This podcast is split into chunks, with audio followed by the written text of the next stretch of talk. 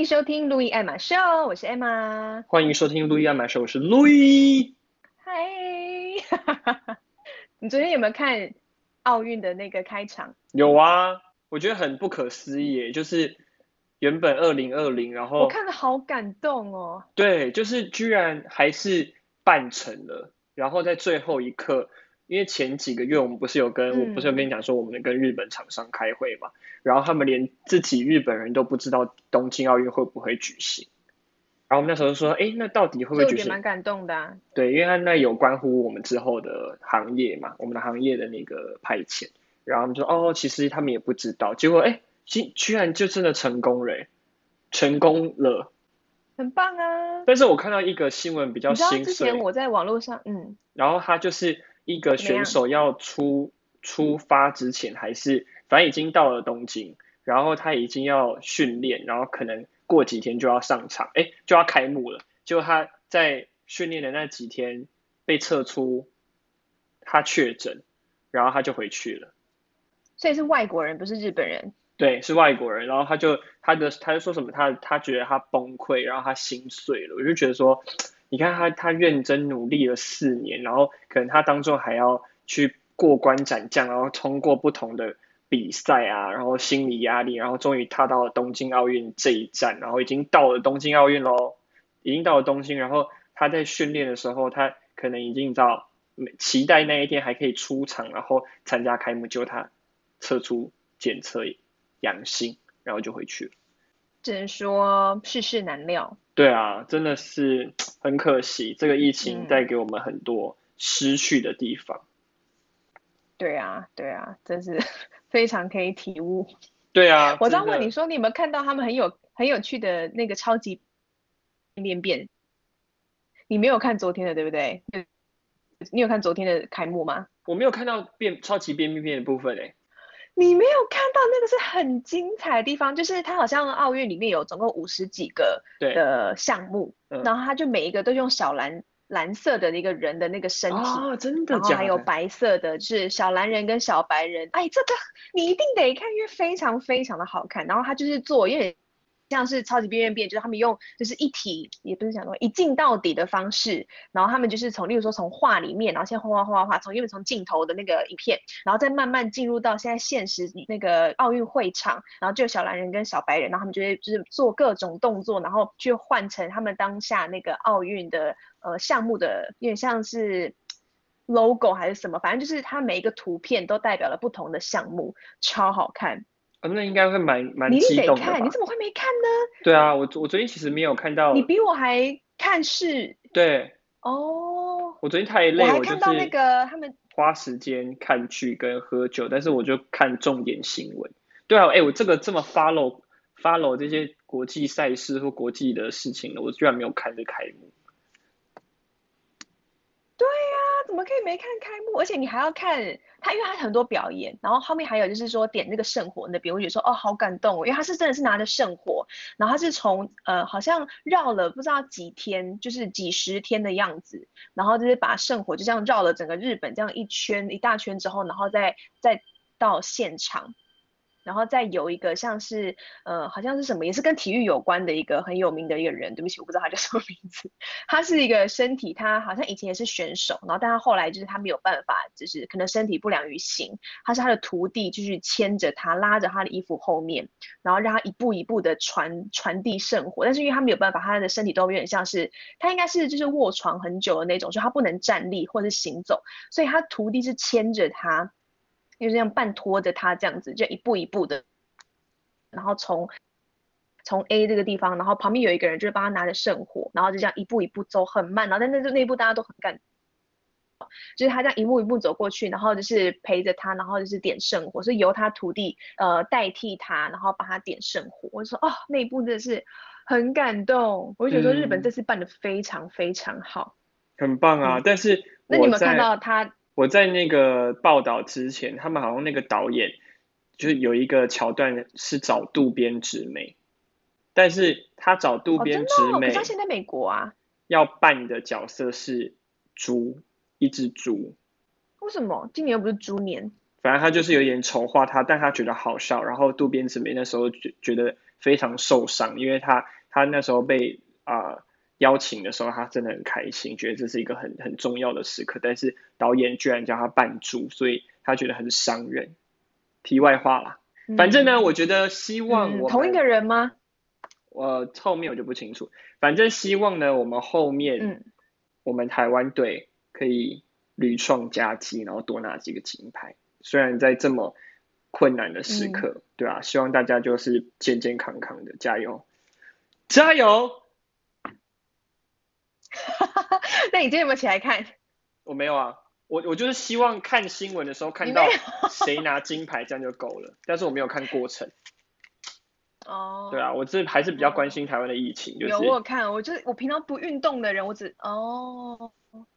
对啦，你知道我就是没什么在运动，然后我只有在做瑜伽的人，然后但是他在播那个就是例如说今天举重啊什么的，然后羽球我不知道什么我们那我们家看不到，然后好像要付费那个 MOD 才看得到，反正重点就是我只有看到那个举重的，我说我都没有在看举重，但是我看到台湾人在举的时候就很想帮他加油，然后这其他国家人他也是很努力，因为他们好像是呃我看的是好像是四十几公斤还是他们四十九公斤的，然后他们这边举举举举举，然后因为他们就要一直加上去一直加上去，然后但是你要是没举的你没有举成功或者是你。动了，你超出一个圈圈，就那个那个区域之外，你就没有办法，就是把那个你举的那个重量再加上加上去，即便你下一次举的是比这一次你举不成功还要重，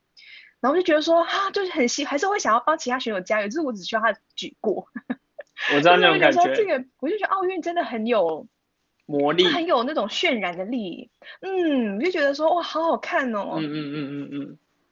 他就是平常不会关注运动的人，然后他们。突然会觉得，对于奥运，因为可能自己国家的人都在参加，所以那个那个参与的感觉跟荣耀感就很高，所以觉得才会让我们这么关注。平常不看运动或者比赛的人，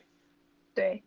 那要不要切入主题了呢？除了东京奥运现在实施，好，我们今天切入主题。我们这一次的主题就是二十五岁分水岭进化论，听起来好像很厉害。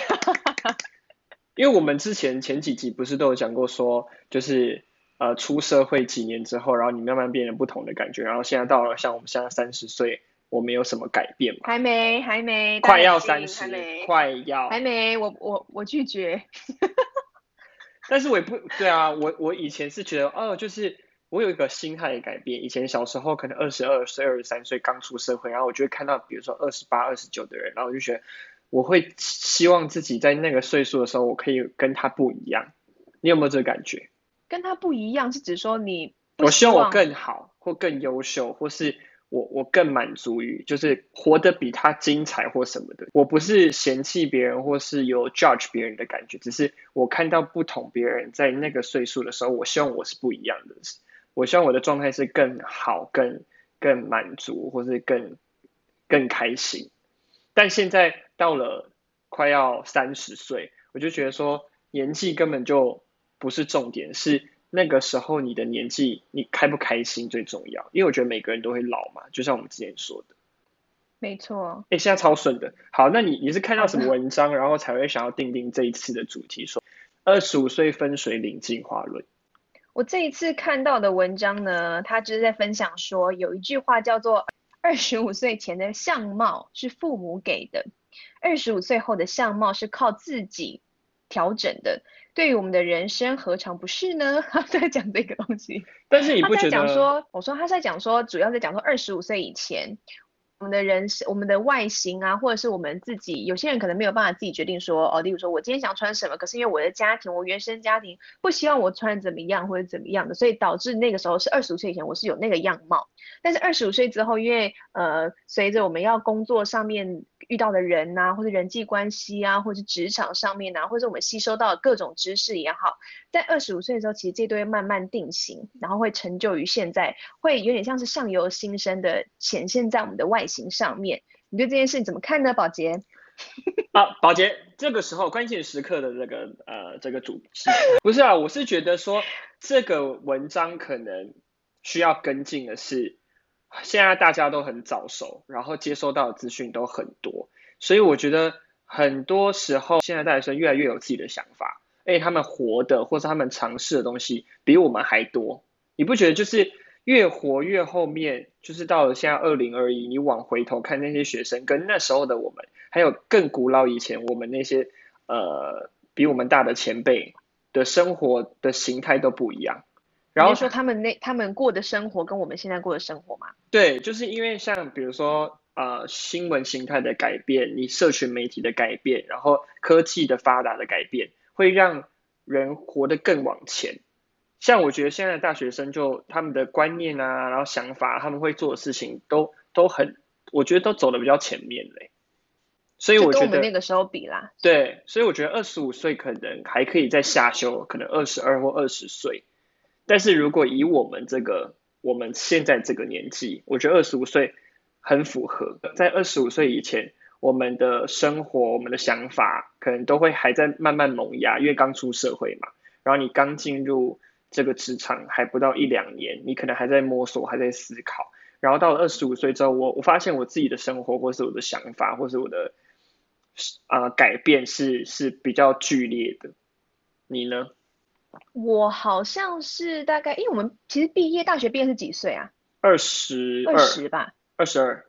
二十哦，二十二哦。对。嗯，我大学，我觉得我的容貌，就是实质上的容貌，是也是大概是大学毕业后没多久，大概二三二四的时候就开始，就是有一个很剧烈的变化。嗯。我觉得我有点像，因为以前我被就是，其实现在也是啊，就是在在原生家庭的就是保护下面，就是我。我非常的就是不不知道世面的那些东西，嗯，你 确实，就世事的东西，就我比较比较隔绝。对。然后，但所以那个时候就是当我那时候我大四的时候准备考空服，然后所以但之前我完全不会化妆啊，然后化妆只画眉毛啊、遮瑕就这样子，就不会再去做更多可以提升自己。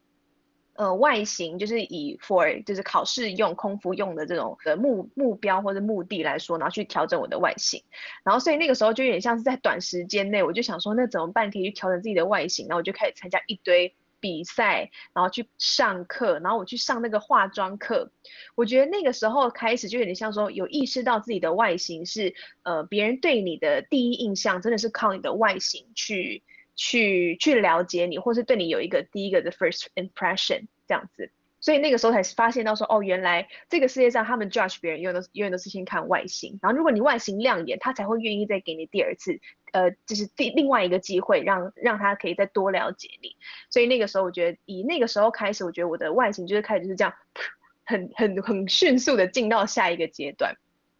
但我认真觉得，嗯、在外形上面来讲，我听到很多，尤其是女生，其实男生也有啦，就是他们会一直呃，例如说抱怨自己说，哦，我长得不够怎么样啊，或者是说我没有你漂亮，或者我没有你帅，就是以这种比较自卑的心态去面对自己。尤其像现在，我觉得像韩国啊，或者是这种就是整形的。嗯，大家对审美观一直不断不断的提升，然后也有些人还有得那种审美观的什么焦虑症，就觉得说自己不够漂亮，然后所以会觉得说哦很自卑，然后去整形打什么东西打什么东西。但我完全不是说整整形不好啦，我是只说我觉得其实你只要肯努力，像我之前是完全，你也看过我没有化妆的时候是真的很很不一样。我就觉得说这个东西是其实你只要努力，或者是你想办法去改变，你你一定会有办法去改变你现在你不。呃，不满意的现况，我觉得这对人生上面也是，就是你对于现况，如果你真的不满意的话，你就要想办法去调整，想办法去找出原因，然后去做解决。你觉得第一印象很重要，我我很认同，但是我不知道哎，就是我好像也很注重自己，比如说一开始在在职场上面的外观形象。那会不会影响到你的主管的性别，然后会让你在职场上面是顺遂或顺遂与否呢？不会，我觉得不会。我也觉得不会。我觉得你对，可是我觉得你只要把自己打扮得干干净净，你不要就是。有点像很邋遢啊，或者你知道是 presentable，就是你可以让人家看到我，觉得我是很干净的样子的话，我觉得大家对你的印象都不会太差。但有一些人就是觉得说，我觉得我内在是最重要，然后我外形就是不怎么样也没关系。可是真的是，其实人都会还是会 judge 外面。假如说你买一个水果，你怎么会先挑一个比较不好看的水果呢？就像你看履历会看照片一样。就是看起来很不错的哦，看履历要看照片吗？我说就像人家看履历一定是先看照片，看他是不是干净，然后。端正，然后再看你的资历啊，怎么可能只用资历去看一个人呢？当然不是。啊，吗？我一直以为是看资历不看照片。我觉得没有啦，如果你的照片是很邋遢，然后很很不符合那个形象，那在履历上面为什么会一定要放照片这个这个需求呢？但我是觉得说，呃，干净然后有自信就好，并不并不一定要就是害怕自己的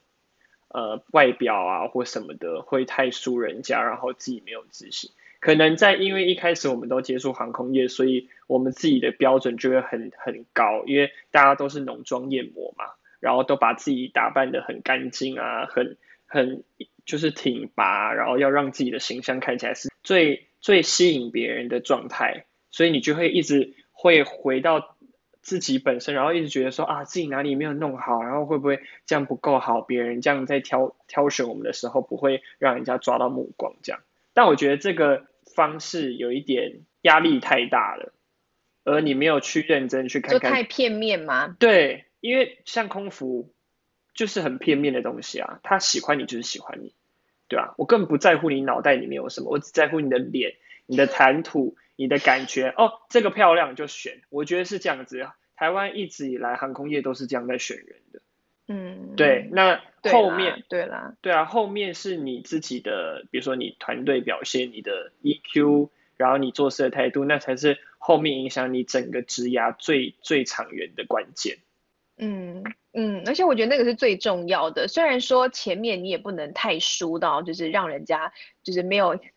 这样听起来那个就是比较没有脑袋的人，但他们有漂亮的脸蛋，嗯、然后你就会你就会比较吃亏，因为你其实你的内心你的你是比较有价值的，但是这些价值是别人在他没有不想要再多了解你那个情况下，其实他没有办法知道你有价值。那个很伤人呢、欸，我觉得那个很伤人。对啊，可是这个是现实，所以我觉得。嗯，所以我不会去怪任何人说你别你去看别人会先去看外表，因为我觉得这是很现实的事实。所以不是说，但我觉得不是说你你的外形一定要到哪一个地方，然后你才会可以就是呃得到这个机会让别人去多了解你，而是我觉得你自己要有自信。我觉得主要这个自己主要是跟大家分享说，我觉得你要有自信，因为我真的遇到太多人，就例如说。在飞行的时候，因为我们飞行不是一次就要遇到很多很多人嘛，我就会遇到很多女生，她们真的本质都很漂亮，然后我认真觉得她们很漂亮，我就会说，呃，例如说，我觉得我哪边不够美，或者是说，啊、她就是说，她觉得就是很自卑，关于自己的外形。我说，可是我觉得不会，我觉得你真的很漂亮。我说你要相信自己真的很漂亮，但她们那些女生 都会觉得说。就像是场面话，你知道吗？然后，但是从我这个角度，我就觉得说她是真的一个很漂亮的女生，所以她自己应该要多有一些自己的自信，然后少一点那种自卑感。我觉得这个有点像是自己要跟自己去沟通。对我来说，我觉得你多自己跟自己沟通，或者是你要去发掘自己好的地方，你才会打打从心里你觉得自己很漂亮。那相由心生，你的真的的气质，或者是你给人的感觉，就会从里散发出来，让人家觉得说你是一个让人家感觉很舒服的。你的不一定要美到像林志玲啊什么什么一样，但是你看很多人他是你一靠近他就说哦，这个人气质很不一样，然后我也想跟他一样，但是不代表他的漂亮是那种东区到处路上都有那种漂亮哦。我觉得漂亮的定义很多啦。如果如果你不想这么复杂，对对对，就是你自己打从心里有。心里面有自信，然后喜欢自己就好。嗯，因为不管每一每一个人不同的长相，或你所谓的漂亮定义，套用到别人身上都不是都不是一样。对啊，每那很主观的。对，所以当然第一印象很重要，但我觉得第一印象的关键是干净，后面才是你脑袋跟你的智慧才会决定你就是后面的表现，或是你未来工作的成就。那那你要不要分享一下，你为了就是提升，你觉得想要让自己变得更干净，你做了什么努力？干净哦，因为我那时候，我觉得大家会蛮想知道这个。为什么？因为你就看起来就是很会照顾自己的外形。不是，因为那时候我刚从我那时候退伍嘛，然后就是一个晒很黑，然后头发也没有长出来的一个小毛头，所以那时候我第一份不是去那个复兴面试嘛，然后我身旁的，哦、是吗？对，我第一份工作，我就是。退伍前一个礼拜吧，我就去面试了。然后那时候还很黑，然后就是也没有什么什么钱要自装，我就穿了很烂的衬衫，然后就觉得我自己觉得是最正式的状态去面试。然后那时候有有有小小打击到我，因为说实在，我觉得航空业不管什么职位，地勤、空服或是什么，就是好像都会有比较高的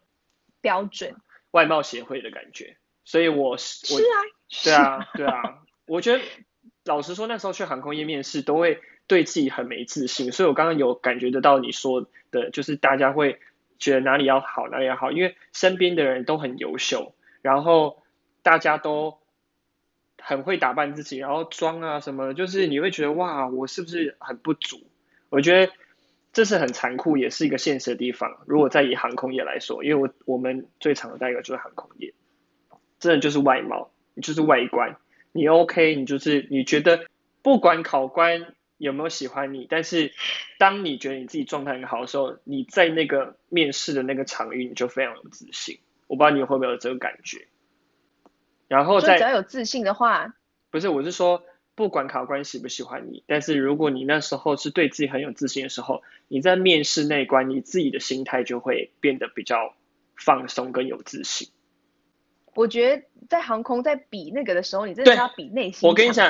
真的是比内心强大。你不能，你不能自己内心先过不去，你过不去你就完蛋了。对，因为你在面试之前，你就会看到一排复制人嘛。没有要复制人，我觉得是复制人。大家都在比说，就大家是像那个 Americans Next Top Model，每个人看你都这样，这样就在看你，知道吗？然后我，你知道，我我又是一个比较。身高又不够的，嗯、然后别人就想说，你这么小丢丢，一小丢丢的人来跟人家、欸、不好意思，身高不够，你还过关斩将？没有，我的意思是说，他们会真的会 judge 你，judge 到不行。对，对，真的是 judge 到不行。我觉得很，嗯、我这一点我也是蛮讨厌的。我不喜欢这样子，嗯、我不喜欢以以外貌或是以外表来 judge 一个人，我觉得那是一个很肤浅，会让我很生气。但是我选的行业又是这么 judge 别人的，你知道吗？那些考官也是那些 com 是 competitors，不是不是那个是 candidate，不是你不是我也不是考官，没有。考官有时候也会很打量你哦，但是他会内心打量你。对，我觉得在等待要进去面试之前填的资料跟一整排在那边排队的时候，那个感觉真的很糟，因为他排队要要等叫你号码，或者是就是反正在填那个报到的时候，对，都是别人这样，对，然后还会看你这样，就看你的身高，或者或者在那个你男生，我男生可能没有，欸、我跟你讲，女生在化妆室，你以为男生没有吗？化妆室里面有会吗？男生才可怕。怎么样？男生能比什么？化妆也不能。不是啊，因为男生跟女生，我跟你讲，男生也没有没有什么不打量你的，大家这边挺胸膛啊，然后在那边看谁比较高啊，或是挺胸膛就是看谁比较高啊。对，然后就是高就是很，他就是要比那个气势嘛。你以为男生没有这么可怕吗？男生很可怕，你以为啊？因为女生才可怕。没有，我跟你讲哦，还有，但是我最讨厌我们怎么偏离主题，但是这还蛮好笑的。啊，没关系，对，很好笑。我觉得很可怕的是。那些女生明明就不熟，然后还可以一个 group 一 group，然后开始就是知道集结一个什么姐妹帮还是兄弟帮，然后就是开始就是聊天，然后就哎，没有，我跟你讲，他们就是假的姐妹帮，然后一群人在那边聊天，然后就同盟啊，对对对对对，对对对，因为你你集结同盟之后，你看别人就可以打量别人，或是比较有自信。我觉得那个面试场合真的是让我很压力很大，我很不喜欢。哦，压力真的非常非常大，嗯、而且其实你在还没进去考官的那个那个门之前，那个会议室间，他们都已经在 judge 你了，所以就是你也不知道这个人是不是考官的的，他派出来要去。就是检查你跟别人互动的，对对。对，所以从头到尾你在踏入那个 hotel 的时候，就大部分因为面试都在 hotel 里面，对，他大部分就是你在踏入那个 hotel 或者在踏入之前，你就跟自己说，我那个 switch 要 on 的，就你要让人家知道说我今天是完全我完全面罩就戴着，我不能让你抓到任何一小丢丢的那个任何不 OK 的那些 mistakes，而且我们自己所以我那个时候真的压力大到爆。没有，我不觉得那是幻想，我觉得那个是以防万一。真的哦，因为我觉得大家有点在自己吓自己。嗯、比如说，哦，你在一个小房间，因为我之前我跟我同事有讨论过说，说我们之前在小房间等待的时候，我们都会觉得有一个摄影机在录我们，然后我们要保持微笑跟保持镇定，因为他们会看我们的呃状态啊，或是有没有自信，会不会没礼貌什么的。然后我就想说，是啊是啊，就是台湾为什么要把把这些想要进入航空业逼得这么紧，你看美国那些大妈大叔，然后每个都是空服员，跟台湾这种就是很奴性，就是哦，你们空服员就是不不但要有脑袋，然后你们一定要也也要有外表，什么要求最高，然后把 level 越叠越高，让大家觉得说哦，你进入航空业是一个很很难很很珍贵的机会。哎，确实在在亚洲，我觉得你要进入航空业，真的你真的要很努力。就像你那时候经历了这么多。对啊，对啊，嗯、过五关呢、欸，这是过五关，真的是，然后斩很多很多将，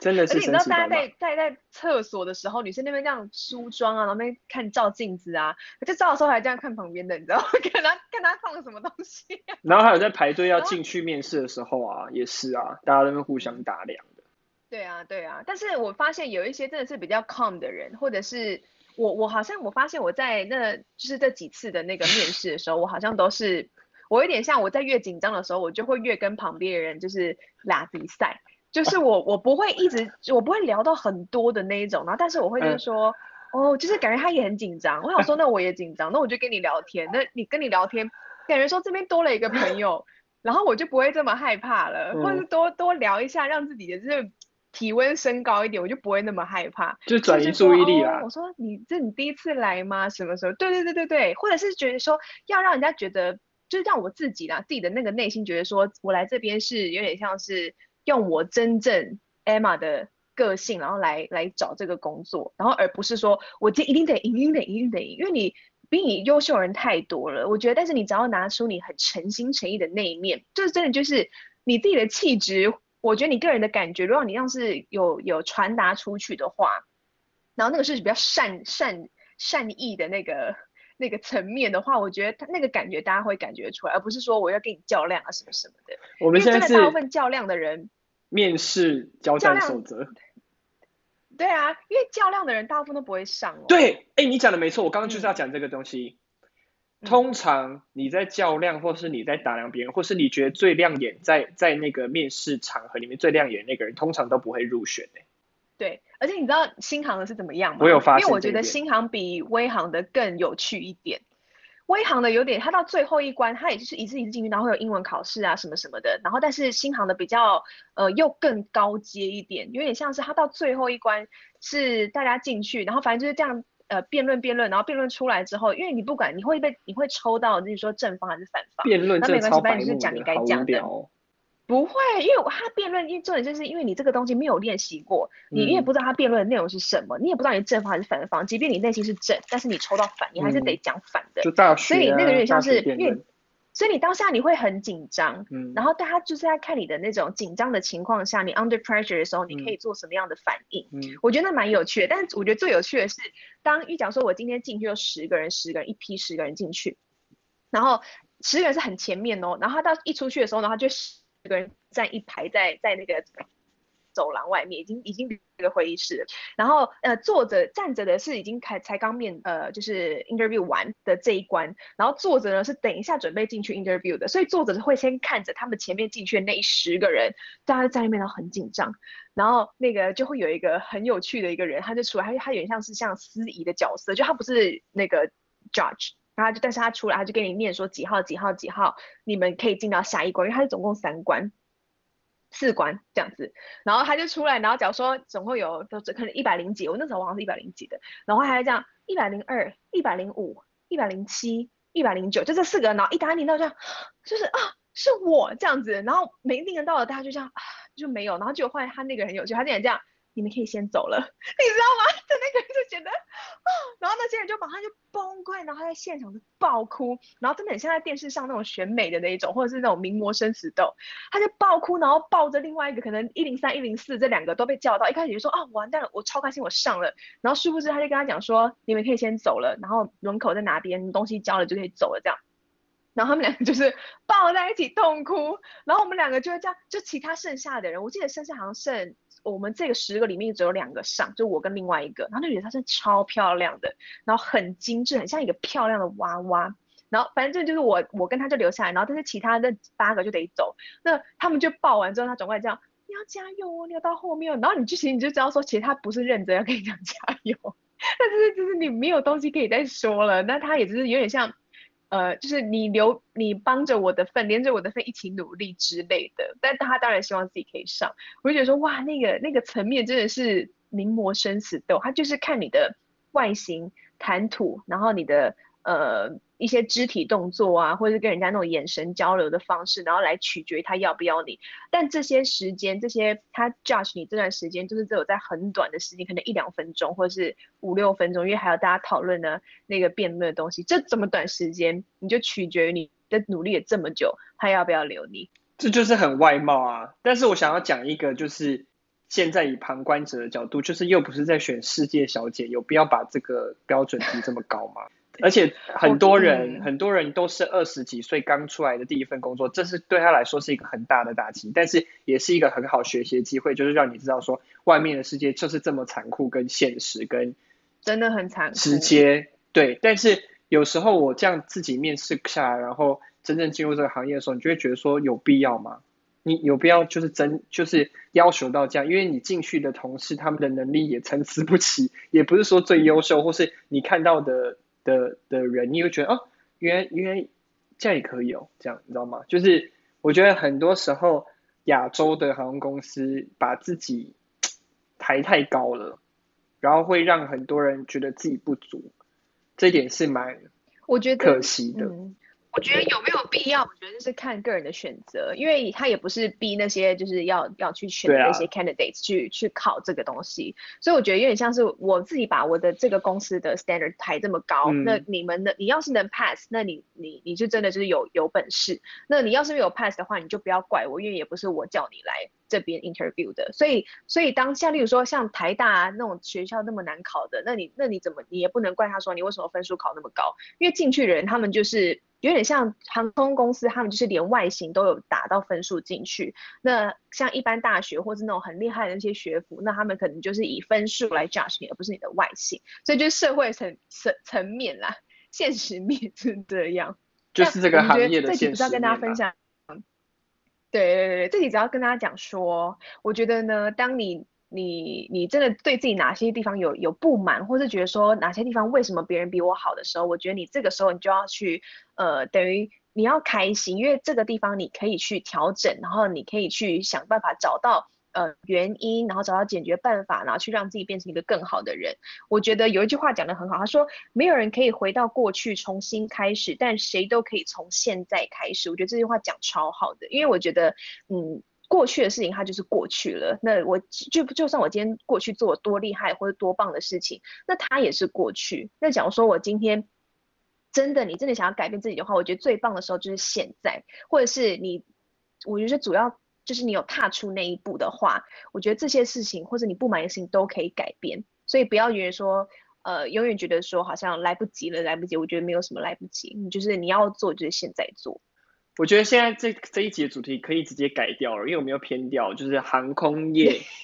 面试守则，你觉得怎么样？没有啦，自信心爆棚守则。好了，我们切入主题啦，就是刚刚说不是说二十五岁的分水岭嘛？那我觉得二十五岁前跟后，我觉得我都有一直在改变，但我没有觉得二十五岁前后哪一个是比较好，因为。我每一刻我都很认真的在挑战自己，然后很认真的想要活在当下。虽然我现在还在学，但是如果你说哪一个部分你觉得最满意，我没有，因为我我都很满意现在的状态，从以前到现在。然后我真的相信一句话，就是每一件事发生的原因都有它的意义。我觉得这件这这句话对我来说很鼓励，因为有时候你会在很茫然或是不知道该怎么办的时候，或是遇到一些挫折的时候，你就会觉得 OK。这个原因已经起来了，它之后会有意义的，只是我现在看不到。那确实很幸运的是，我现在活到这个岁数，我确实有看到它的意义，这是蛮蛮开心跟很珍惜的一点。那你呢？我觉得你讲的这句话非常好。我因为我觉得不管你过去做什么，因为人都做过很白痴的事情，或者做过一些不呃不正确，或者是可以更好的选择，或是碰我觉得认真。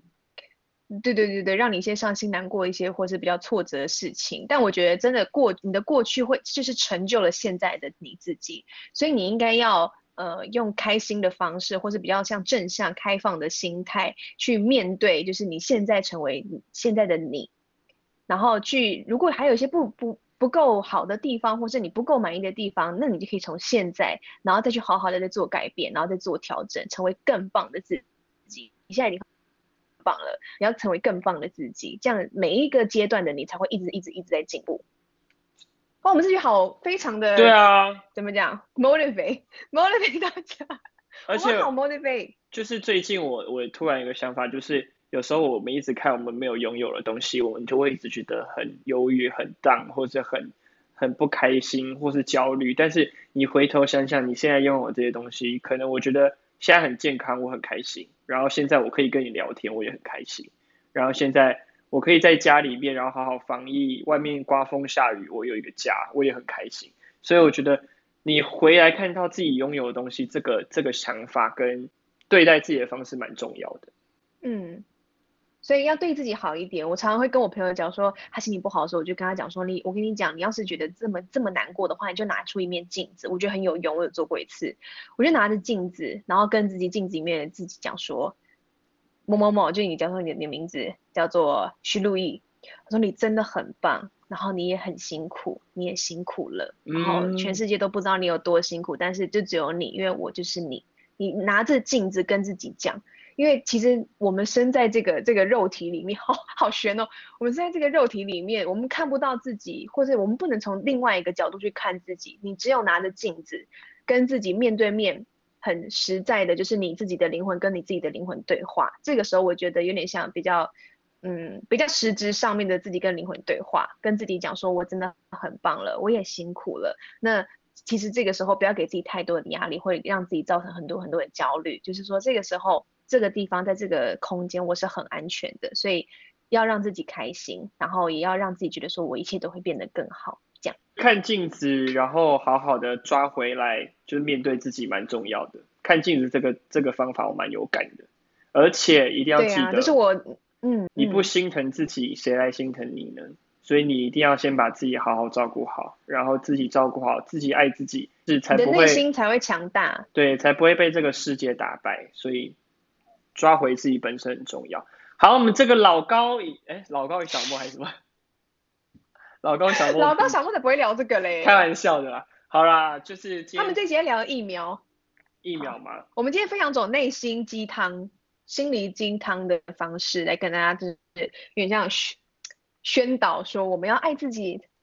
然后我我我不管有没有爱别人，就先爱自己再说，好不好？对，自己的灵魂最重要，好不好？因为你这个灵魂就是陪着你的肉体一起，在这一生当中。然后呢，Louis Emma Show 就是一直以来都没有。呃，聊天符合内容过，所以就是大家就听听这些大杂烩吧。我相信我们的听众大概已经习惯了吧。习惯了。说哎，说看那个主题，这次可以偏离多远？对对对。他们就这个心态来看。对啊，他们可能想说，哎，奇怪，听到后面好像说，一开始想讲的不是这个东西。好了，我觉得今这一集的结尾，顺便许个愿好了，希望我们在东京奥运，台湾可以拿到超多金牌。然后第二个，我希望全全全国的覆盖率，疫苗覆盖率可以赶快达到越来越高，然后我们真的可以群体免疫，或是就是是一个健康安全的环境，然后让我们可以好好有效的疫苗覆盖率。对对对，走在路上，然后呼吸大口气，然后减少很多分离跟跟焦虑还有害怕。嗯。主要是大家你要自己要自制，好不好？嗯嗯嗯，没错。请大家自制。嗯，好了，我们路易爱马秀十四集就告这个段落喽。感谢你们的收听，我们路易爱马秀，下次见。下次见，拜拜。